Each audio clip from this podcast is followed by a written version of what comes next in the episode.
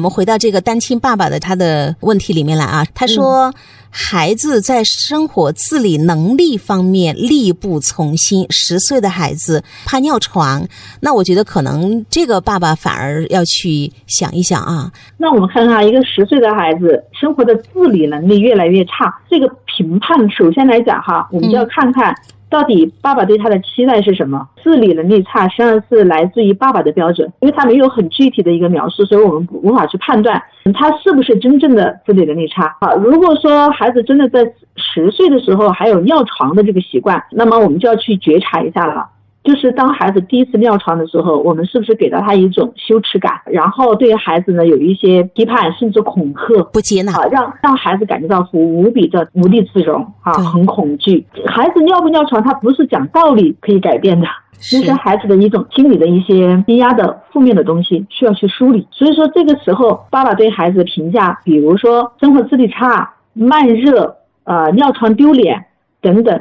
其实我们会看到，爸爸内心里面对吧，对孩子的期待是不是会有一些比较高？四岁孩子呃的妈妈和孩子爸爸离婚这件事情，对爸爸内心里面他是不是有一种内疚？后呢，因为这份内疚，他很希望孩子是很好的，那这样一种。高的期待会不会给到孩子过多的关注？这个都是需要爸爸去觉察的。那么，为什么孩子会出现这样一个情况？爸爸会因为呃离婚这个事情，觉得给孩子带来伤害，没有一个完整的家，所以爸爸会内疚。内疚呢，就会希望自己孩子要像没有离过婚的那个家庭，我一定让我孩子快快乐乐、高高兴兴，他要比其他孩子更好。就是我一定让我的孩子呈现出他特别棒、特别优秀，他没有受到伤害的一种状态。那如果爸爸是怀着这样一种不。补偿心理啊，就是我一定要证明我的孩子。跟你们那些没有离过婚的孩子一样优秀的话，爸爸他可能就有很多不接纳孩子，可能表现的不够棒、不够好的那些时时刻刻，尤其是尿床，爸爸是怎么去应对的？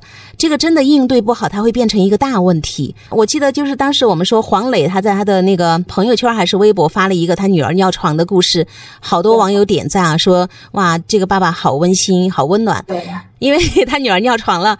爸爸就跟他讨论说：“哇，是不是那种觉得屁股一热就醒了？”那个孩子就会说：“哇，爸爸你怎么知道这种感觉？”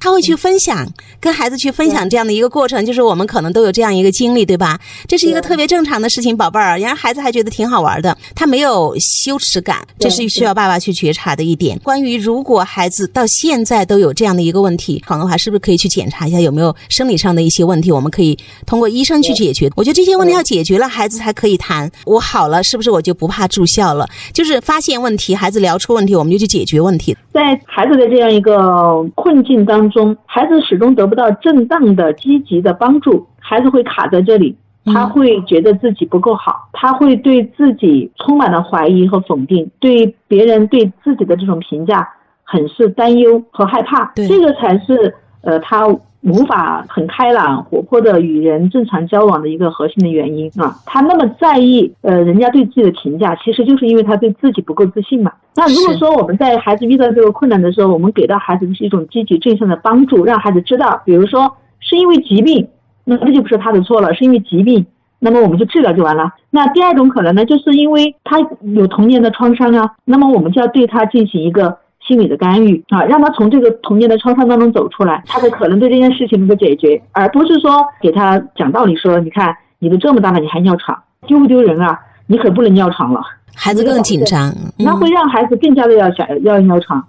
他会更害怕，就是由于我们不懂，所以在孩子尿床的时候，我们会说羞羞，这么大了还尿床，是不是熟悉这种话？对，所以呢，会把这个变成一个问题。说心理方面，我们该怎么去把孩子这个创伤啊，慢慢的抚平？家长可以做些什么？就是创伤已经形成了，比方都持续到十岁了，爸爸可以做些什么？我想从几个方面来讲哈。第一呢，爸爸要对于孩子过往，就是回到。第一次遇到这种事情的时候，他的那个表现，那那个场景开始去做修复，就是我们真诚的去跟孩子回到那个过去，去跟孩子讲那个时候爸爸那样子做，你当时什么样的感受啊？爸爸现在知道我不该那样子，我给你带来了这样一种不好的体验，希望你原谅爸爸。我就真诚的把自己内心的那份感受跟孩子进行一个。交流通过这样的一个跟孩子真诚的道歉和沟通的话，孩子他开始慢慢觉得，哎，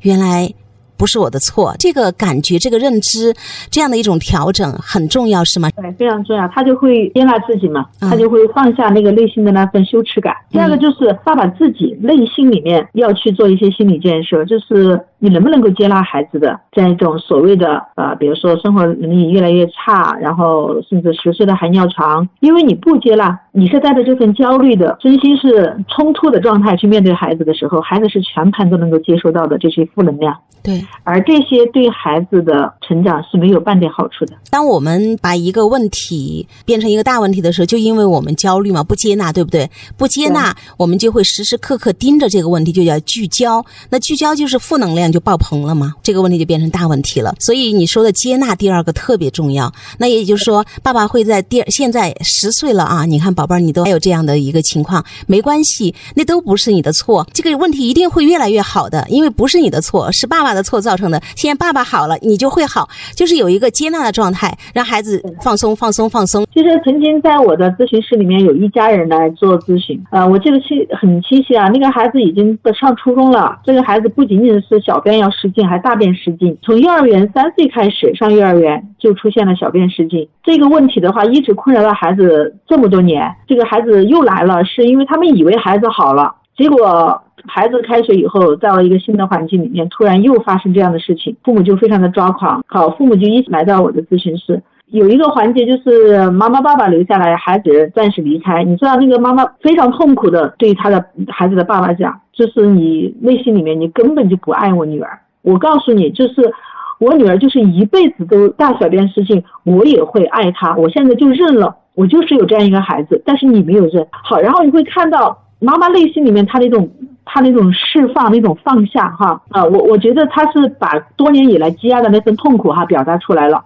而且呢，他也真正的认识到了，其实就是因为他们的那份不接纳，让孩子处于一种焦虑和紧张当中，而出现了这些症状。孩子的爸爸这个时候呢，也在据理力争的去反驳妈妈，就觉得自己其实没有嫌弃，他也承认自己不会表达，通过他的一些肢体语言啊、表情啊那些哈，会表达出来。让孩子感受到那就是一份嫌弃，爸爸也很愤怒的指责妈妈，就觉得妈妈从来都是不认可他，从来都是怎么样。然后他爸爸说这样一句话，他说：“其实今天早上尚老师这里来，你没有发现吗？最需要咨询的是我们俩，而不是孩子啊，都有收获。对，妈妈是全盘接纳的，然后爸爸又说：嗯，我现在来了之后，我发现孩子没啥问题，其实都是我们俩造的孽哈。哈，那都有收获，是一个特别好的事情。这个孩子在单独的跟我在一起交流的时候，哈，他开始还是很抗。抗拒，觉得很有羞耻感，我就跟他讲说，不是你的错。慢慢的，因为我的这份接纳哈，然后让他感觉到一份安全，他才愿意去面对这个问题。因为开始说这个话题的时候，他很紧，他把眼睛这样子恨恨的看着他的妈妈爸爸。因为我们之前做了其他的咨询完了之后，他妈妈爸爸就。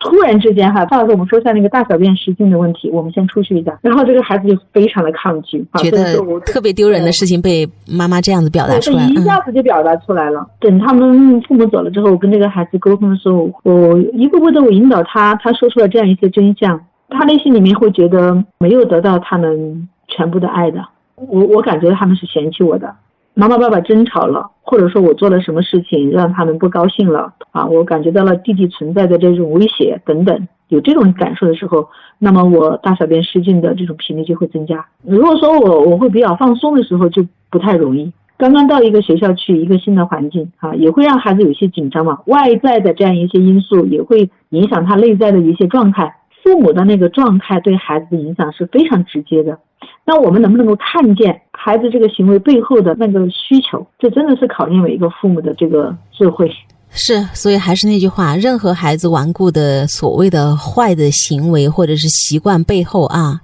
都是爱匮乏的一个呐喊。所以最后我们修的是给孩子补爱，补爱，源源不断的输入爱啊，把孩子那个缺爱的感觉补好了，孩子就安全了、踏实了，身心就和谐了，呃，自然就好了，对吧，尚老师？对对对对，这个非常重要。